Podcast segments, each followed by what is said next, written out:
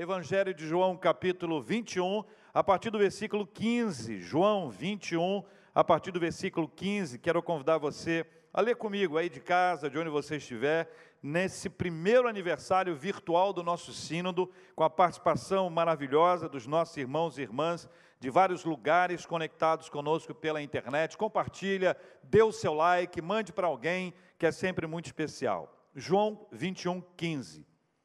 Depois de terem comido, perguntou Jesus a Simão Pedro: Simão, filho de João, amas-me mais do que estes outros?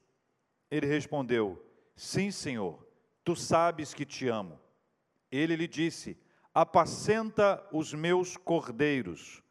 Tornou a perguntar-lhe pela segunda vez: Simão, filho de João, tu me amas? Ele lhe respondeu: Sim, Senhor, tu sabes que te amo. Disse-lhe Jesus: Pastorei as minhas ovelhas. Pela terceira vez, Jesus lhe perguntou: Simão, filho de João, tu me amas? Pedro entristeceu-se por ele ter lhe dito pela terceira vez: Tu me amas? E respondeu-lhe: Senhor, tu sabes todas as coisas, tu sabes que eu te amo. Jesus lhe disse: Apacenta as minhas ovelhas. Em verdade te digo que quando eras mais moço, tu te cingias a ti mesmo e andavas por onde querias. Quando, porém, fores velho, estenderás as mãos e outro te cingirá e te levará para onde não queres. Disse isto para significar com que gênero de morte Pedro haveria ou havia de glorificar a Deus. Depois de assim falar, acrescentou-lhe: Segue-me. Então Pedro, voltando-se, viu que também o ia seguindo o discípulo a quem Jesus amava o qual na ceia se reclinara sobre o peito de Jesus e perguntara: Senhor, quem é o traidor? Vendo, pois, Pedro perguntou a Jesus: E quanto a este? Respondeu-lhe Jesus: Se eu quero que ele permaneça até que eu venha, que te importa? Quanto a ti, segue-me. Então se tornou corrente entre os irmãos o dito que aquele discípulo não morreria. Ora, Jesus não dissera que tal discípulo não morreria, mas se eu quero que ele permaneça até que eu venha, que te importa? Este retrato da palavra do Senhor mostra um tempo muito complexo da vida de um grande líder, de uma figura emblemática do colégio apostólico, alguém a quem Jesus convocou para uma obra maravilhosa e a quem Jesus sustentou, a quem Jesus honrou, a quem Jesus abençoou, a quem Jesus trouxe para perto para que ele pudesse ouvir um pouco mais, contemplar algumas coisas. E é curioso porque quando você vê a história de Pedro, ela tem vários marcos especiais. Eu queria estabelecer inicialmente o um marco. O Pedro antes da negação. A negação de Pedro é um um marco negativo na vida dele. Todavia, você vai observar como Deus é capaz de tomar uma circunstância adversa, negativa, e tomar essa circunstância para transformar, para abençoar, para sustentar, para levantar, para fazer a diferença na vida de alguém. Alguns episódios marcantes da vida de Pedro antes da negação. O primeiro episódio é a pesca maravilhosa, lá de Lucas 5. É uma daquelas histórias lindas em que Jesus dá uma ordem e Pedro responde: Mestre, havendo trabalhado toda a noite, nada apanhamos, mas sob a tua palavra lançarei as redes. Este é um retrato curioso, importante, porque no momento em que Jesus ali está, ele está construindo com as pessoas que estavam em volta o seu conceito na pregação, na palavra, na formação de um entendimento teológico, transmitindo uma mensagem poderosa. Pedro e os seus companheiros já tinham passado a noite pescando. Termina a palavra, Jesus está no barco de Pedro, termina a palavra ele diz: Olha, lança agora a rede lá ao largo. E essa é uma palavra que Jesus traz naquele instante para Pedro. E Pedro diz: Olha, Jesus, nós trabalhamos a noite inteira, mas sob a tua palavra lançarei as redes. Você sabe a história bíblica, sabe que o barco ficou cheio, chamaram outro barco que também ficou cheio, e o resultado disso, quando Pedro chega lá na areia, quando o barco para, é que Pedro se dobra diante de Jesus e reconhece que Jesus é diferente, que ele é poderoso, que ele é extraordinário e que ele, Pedro, é pecador. Este foi um momento muito importante da vida de Pedro antes da negação um dos marcos da sua história. Um segundo mo momento importante é a cura da mulher hemorrágica. Os evangelhos contam essa história. Uma mulher que sofria de uma hemorragia há 12 anos, ela sai de casa e afirma: Se eu apenas lhe tocar as vestes, eu serei curada. E a Bíblia conta que havia uma multidão, pessoas ao redor de Cristo, e ela toca em Jesus. Quando ela toca em Jesus, Jesus pergunta: Quem me tocou? Como todos negassem, diz Lucas 8, Pedro disse: Mestre, as multidões te apertam e te oprimem, e dizes: Quem me tocou? Quem me tocou? O ato seguinte disso é a constatação de que uma pessoa havia tocado a Jesus, uma mulher havia tocado a Jesus e é este toque promoveu nela uma cura. E esta cura foi ali diante dos olhos dele. Ao conhecer a história e saber que essa mulher estava enferma há 12 anos e saber que houve a operação de um milagre extraordinário bem diante dos seus olhos. Um outro episódio envolvendo Pedro e que diante dele aconteceu é aquele registrado no Evangelho de Mateus, capítulo 16, quando Jesus, lá em Cesareia eh, de Filipe, pergunta para os seus discípulos sobre quem diz as pessoas que eu, que eu sou. E, e, eles contam, olha, dizem que o senhor é, é, é, é um dos profetas, é, é, é Jeremias, é Elias. E aí Jesus pergunta para eles: e vocês? Jesus traz ali uma, uma, uma consulta importante sobre o nível de aprendizado da comunidade a respeito dele e o nível de aprendizado daquele grupo de discípulos a respeito dele. Quem é que responde? Tu és o Cristo, o Filho do Deus vivo. Pedro, mais uma experiência muito preciosa e muito especial, além de tantas outras vividas por Pedro, histórias que ele pôde contemplar, circunstâncias em que ele esteve ali, que ele viu o milagre acontecendo, viu uma história nova sendo escrita, são ações do Senhor na vida de Pedro antes da negação.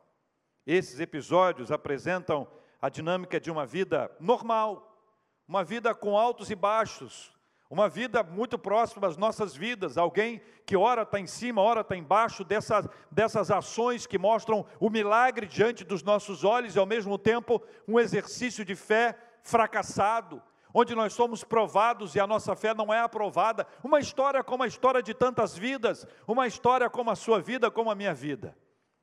Pedro, após a negação, e aí já estamos vivendo uma segunda etapa um segundo marco na sua vida espiritual. Pedro, logo após a negação, vale lembrar que Pedro foi avisado por Jesus sobre a negação, lá em João capítulo 13.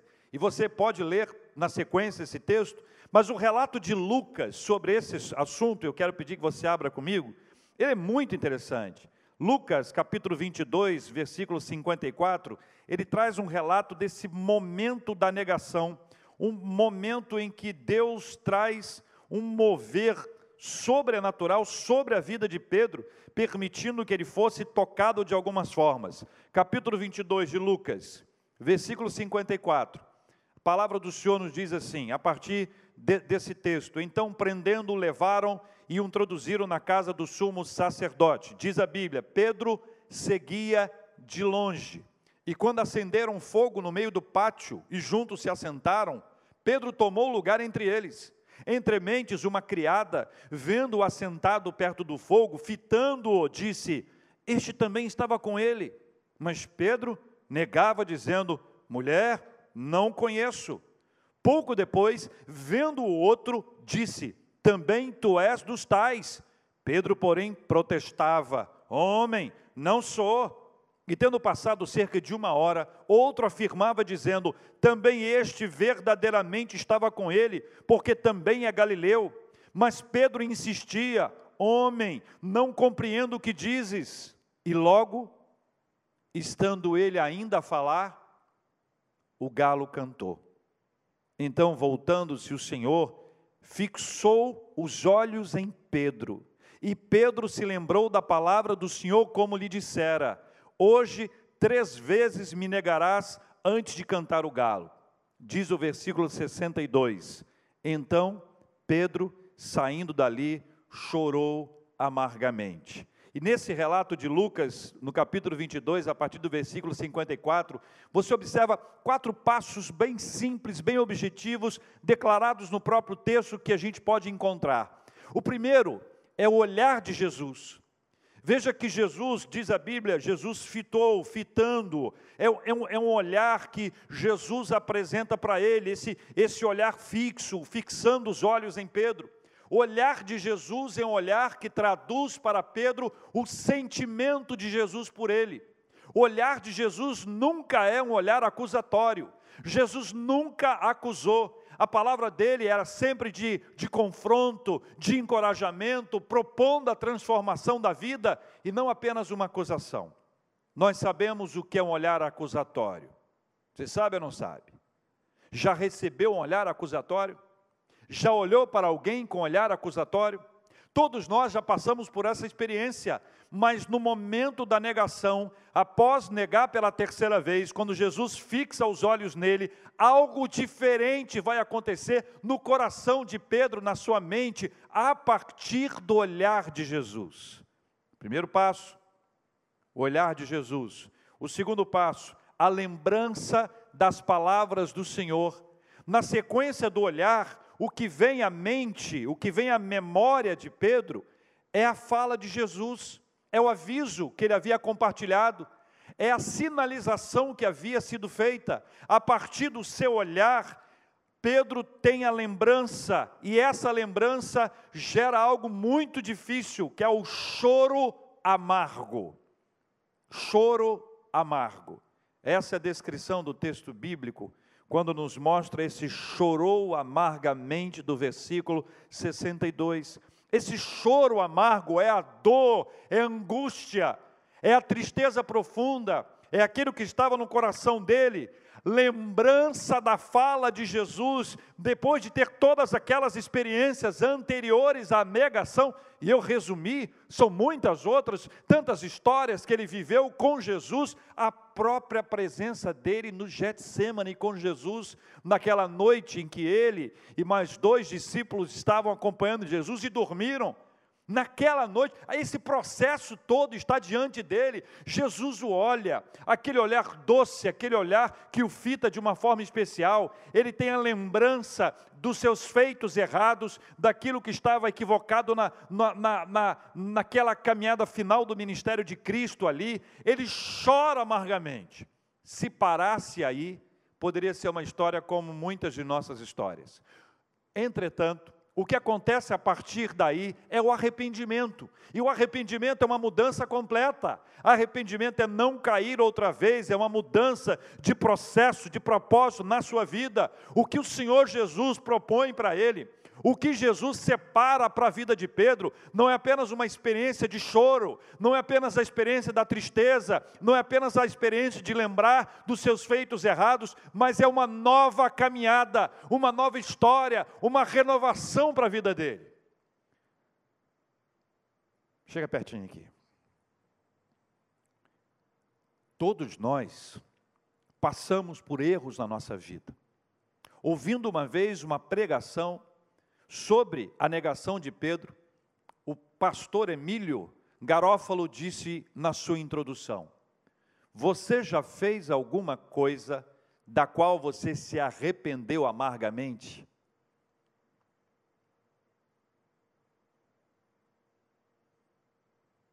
É isso. Aquela história que você diz assim: se eu pudesse, eu voltaria atrás. Se eu pudesse, eu não faria, não teria feito. Se eu tivesse outra chance, eu não faria. Sabe essas mudanças que acontecem na nossa vida? Mas muita gente fica nesse andar apenas, nessa etapa apenas. O que Deus quer nos levar é para onde Ele levou Pedro: é para renovação, é para mudança, é para transformação, é para algo diferente na nossa vida, é uma reconstrução de uma história, é uma mudança. Esta é uma ação proposta pelo Espírito Santo de Deus à nossa vida E a história de Pedro é um exemplo de renovação para nós. Você ouviu e acompanhou Pedro antes da negação. Você acompanhou Pedro logo após a negação. E aqui no texto que nós lemos hoje, do Evangelho de João, capítulo 21, você vai ver a história de Pedro caminhando para a sua renovação espiritual. Pedro e a sua renovação espiritual. E veja que é uma sequência intencional de Jesus para propor e para promover para ele esta mudança. Primeiro, Jesus foi até ele. Jesus foi até ele. Após a ressurreição, era o terceiro encontro. Mas esse era um flashback do encontro que resultou no chamado de Pedro para ser um discípulo de Cristo. Quando Jesus chamou Pedro, lá no passado, ele disse para ele que ele seria pescador de homens. Este encontro aqui, no texto de João 21, é como um flashback, é um retorno àquela etapa, é trazer aquele Pedro de volta, não mais o Pedro ingênuo, mas o Pedro que viveu transformações, o Pedro que errou, o Pedro que foi discipulado, o Pedro que foi encorajado, e o Pedro que agora ele é renovado espiritualmente pelo Senhor. Pedro precisava lembrar-se de quem ele era no passado, do autor do seu chamado, de como a sua vida havia mudado desde então. Por isso, Jesus foi até a praia, num cenário similar, para dizer: Pedro, apesar de você ter me negado, eu te perdoei, eu estou aqui para te levar adiante. Essa é uma história linda, porque Pedro está na praia e Jesus vai até ele. Isso, quando você traz isso para a sua realidade, para a minha, para a sua realidade, nós vamos lembrar que Jesus veio até a nós também para isso, para estabelecer com a gente essa comunicação. E esta comunicação aqui com Pedro faz esse flashback para contar essa história para trazer ao coração de Pedro essa história maravilhosa, para lembrá-lo do seu chamado, lembrá-lo da sua experiência, lembrá-lo daquilo que Deus havia feito na história dele e trazer à memória de Pedro, não apenas agora, a dor da negação, mas aquele, aquele alívio, aquele bálsamo gerado pela renovação espiritual. Pedro, eu vim aqui para te lembrar que você é amado. Jesus, na sequência, mostra para eles onde havia peixe. E é curioso porque nesse texto, a partir do versículo 1 do capítulo 21, você vai vendo essa história do peixe que é encontrado, que lembra lá Lucas 5, mas traz para a gente especialmente a ideia do poder de Jesus sobre a natureza, do poder de Jesus que é capaz de trazer, de mudar a história. E Pedro havia vivido essa realidade. Se você se lembrar bem, quando havia aquela noite madrugada com muita chuva, mar revolto, e Jesus vai andando por sobre as águas. Quando Jesus chega próximo do barco, o que, que eles dizem? É um fantasma. Aí Jesus diz: Não, sou eu. Pedro diz: Se és tu, Senhor, manda-me ter contigo por sobre as águas. E o que aconteceu? Pedro andou por sobre as águas. Então, esse detalhe é trazido à memória como Jesus, que é Deus, que é o Senhor da natureza. Essa é uma das marcas da divindade, é marca da divindade de Cristo, quando ele é estabelecido como Filho de Deus, como Deus Filho, aquele que dá ordem para os ventos, aquele que traz o morto à vida, aquele que cura os enfermos. Ele mostra mais uma vez a sua autoridade e o seu poder e a sua divindade. É mais uma manifestação para que esse encorajamento esteja no coração do nosso irmão. Terceiro passo: os discípulos obedeceram, reconheceram, foram ao encontro de Jesus e celebraram com uma refeição. E essa refeição é um símbolo da comunhão, é para trazer de volta, é para se assentar à mesa, é para ficar pertinho, é para interagir. Isso aconteceu na vida de Jesus uma série de outras vezes. Em quantas outras ocasiões isso aconteceu, em quantos outros momentos isso aconteceu, de Jesus sentar-se para reunir-se com seus discípulos, para interagir com eles, seja na casa lá de Lázaro, Marta, Maria, ou em tantas outras casas por onde ele esteve, lugares onde ele frequentou, mas esse símbolo da comunhão, do estar pertinho, do compartilhar o pão, de estar próximo, olho no olho, ao alcance da voz. Por fim, e fundamentalmente, Jesus entra agora no processo precioso para ativar a renovação espiritual de Pedro. Ele faz isso com alguns passos bastante curiosos. Primeiro, Jesus falou sobre o amor. Ele fala sobre amor com Pedro em algumas ocasiões. E ao falar de amor, Jesus ensina que não há nada mais importante que o amor. Logo ele, Jesus, que falou sobre amor amando, que falou sobre servir servindo, falou sobre orar orando. Jesus falou sobre amar amando e em todas as coisas pode-se ver o amor de Jesus. E ele fala para Pedro sobre amor, ele fala, pergunta, traz a palavra, desenvolve em Pedro um raciocínio, uma lógica do amor, para que Pedro pudesse repensar a trajetória da sua vida e apesar de todas as tristezas geradas por Pedro, e geradas no coração de Pedro, pode Pedro agora sentir-se amado por Jesus. A lógica do amor é a lógica do cristianismo. A lógica do amor é a lógica do evangelho. Não existe cristianismo e evangelho sem amor. 1 João capítulo 4, versículo 8 vai dizer que Deus é amor. João 3,16 vai dizer porque Deus amou o mundo de tal maneira que deu seu Filho unigênito para que todo aquele que nele crê não pereça, mas tenha vida eterna. A lógica do evangelho é amar a Deus, amar ao próximo, amar a si mesmo, essa é a lógica, o Evangelho está tratando a respeito do amor, e Jesus mostra para Pedro, e a partir de Pedro, para você, para mim, para todos nós, a realidade do amor, a lógica do amor é aqui aplicada. Pedro é inundado pela palavra amor. Jesus fala sobre amor, pergunta se ele ama e traz para Pedro a revelação de que é amado e que no Evangelho, no cristianismo, nada funciona sem que haja amor. Um segundo passo que ele dá, ele fala sobre apacentar as suas ovelhas. E quando nós nos lembramos da vida de cada um de nós, a importância de termos sido apacentados ou estarmos sendo apacentados por alguém, só sabe de fato a importância de ser apacentado quem passa por momentos difíceis na sua vida e recebe a direção, a orientação e a capacidade espiritual que Deus dá a algumas pessoas de apacentar. Pastores têm a missão de apacentar, presbíteros têm a missão de apacentar, líderes leigos, mulheres e homens têm a missão de apacentar.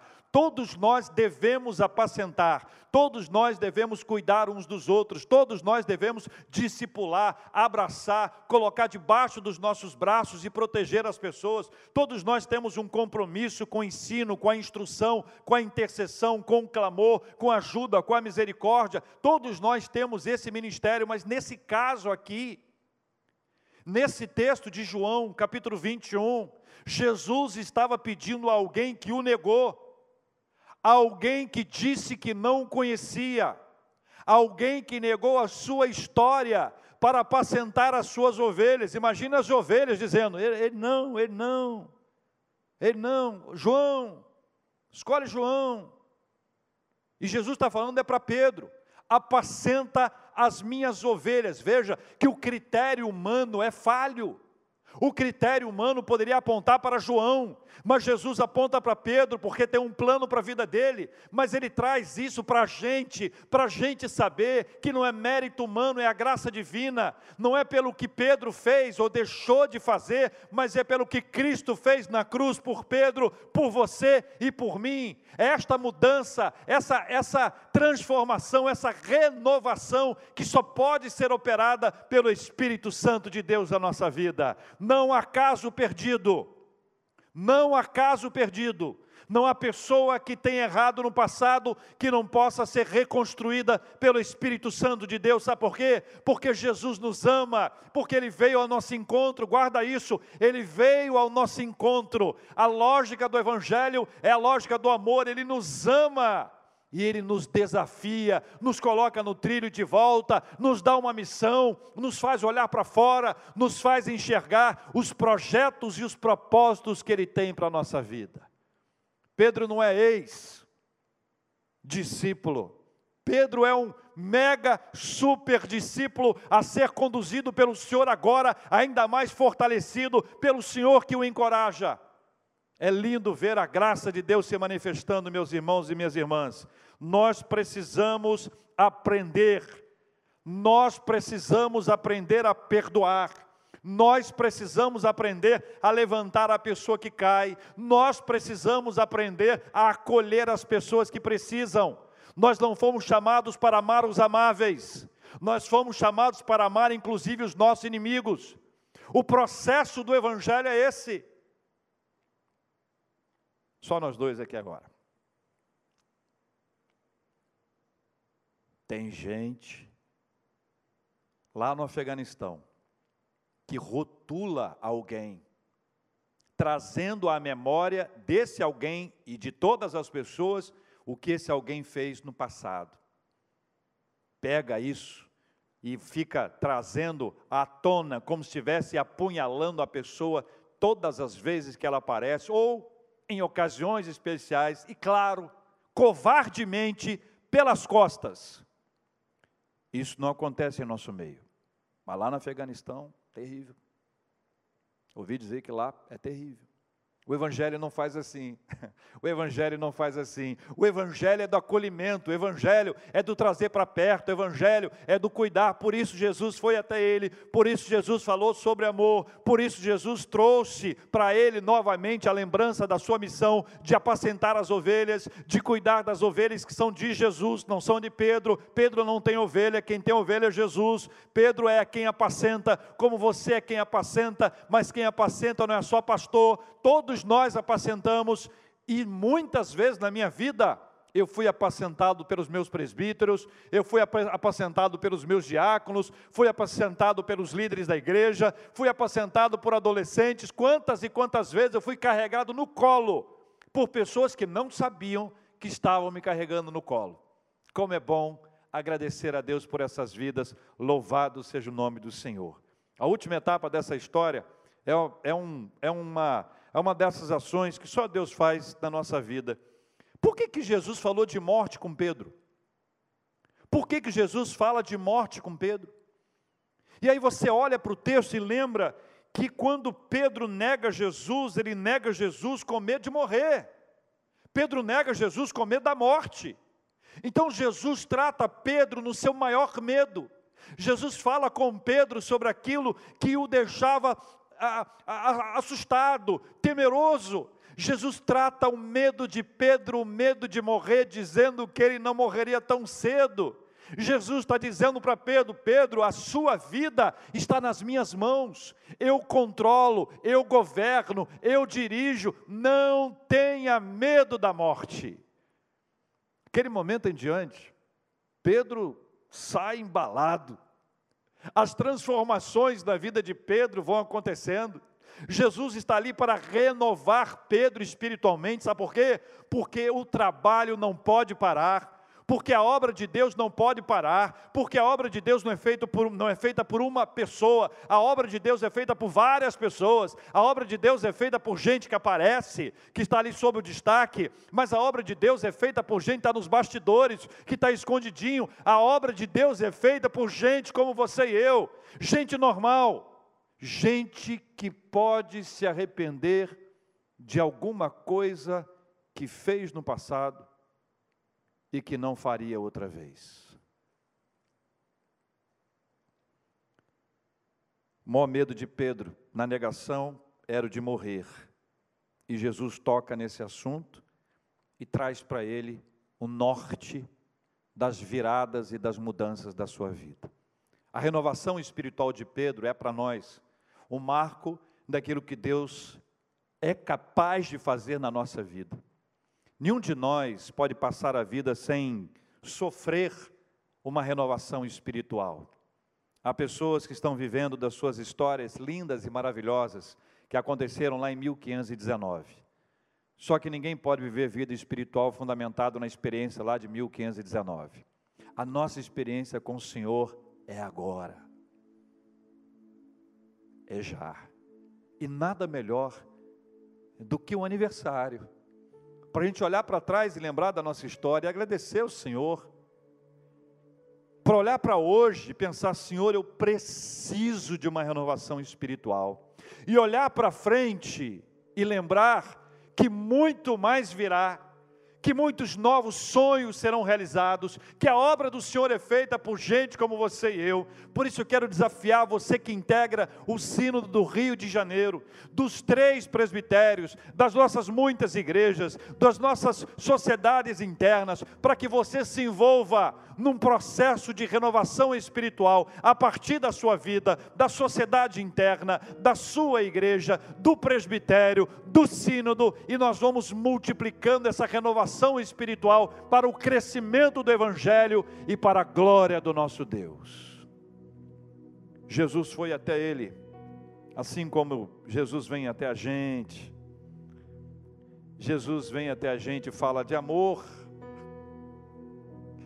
Jesus fala que nos ama. Jesus disse para Pedro: Apacenta as minhas ovelhas. Ele diz para a gente: se engaje, se envolva, descruze esse braço, arregaça essa manga, saia do lugar comum, se apresente, se ofereça, se engaje na obra do Senhor. Jesus trata Pedro naquilo que era mais difícil para ele, o medo. Qual era o medo de Pedro? Jesus foi lá e traz uma palavra boa para o coração dele. Como é bom saber que Deus governa todas as coisas e dirige toda a nossa vida. Nós vamos orar e pedir ao Senhor que nos dê a bênção dessa renovação espiritual.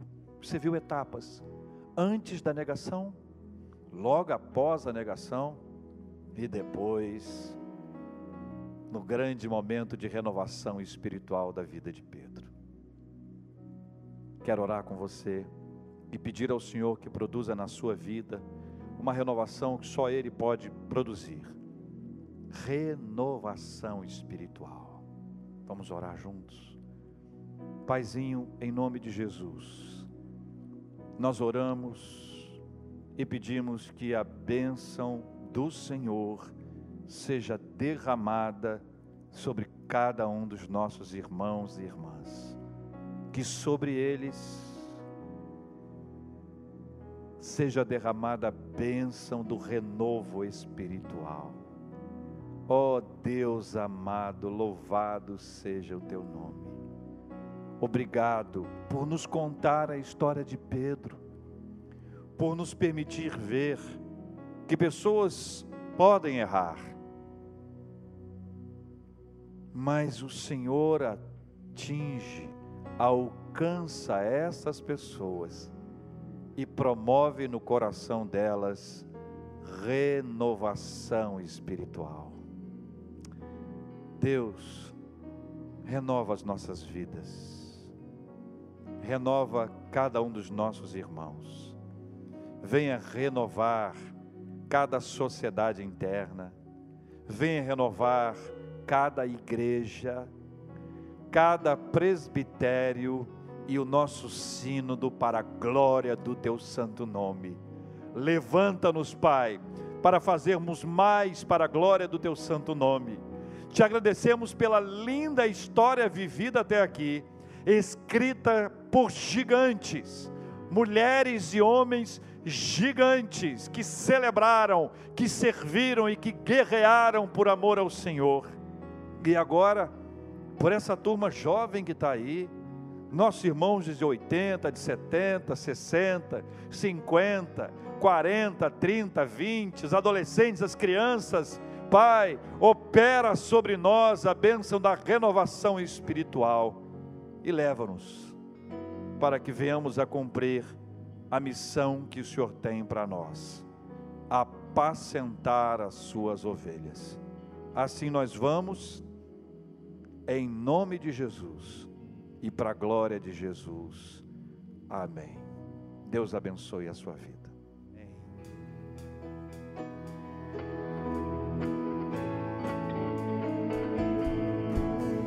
Sou grato por tudo.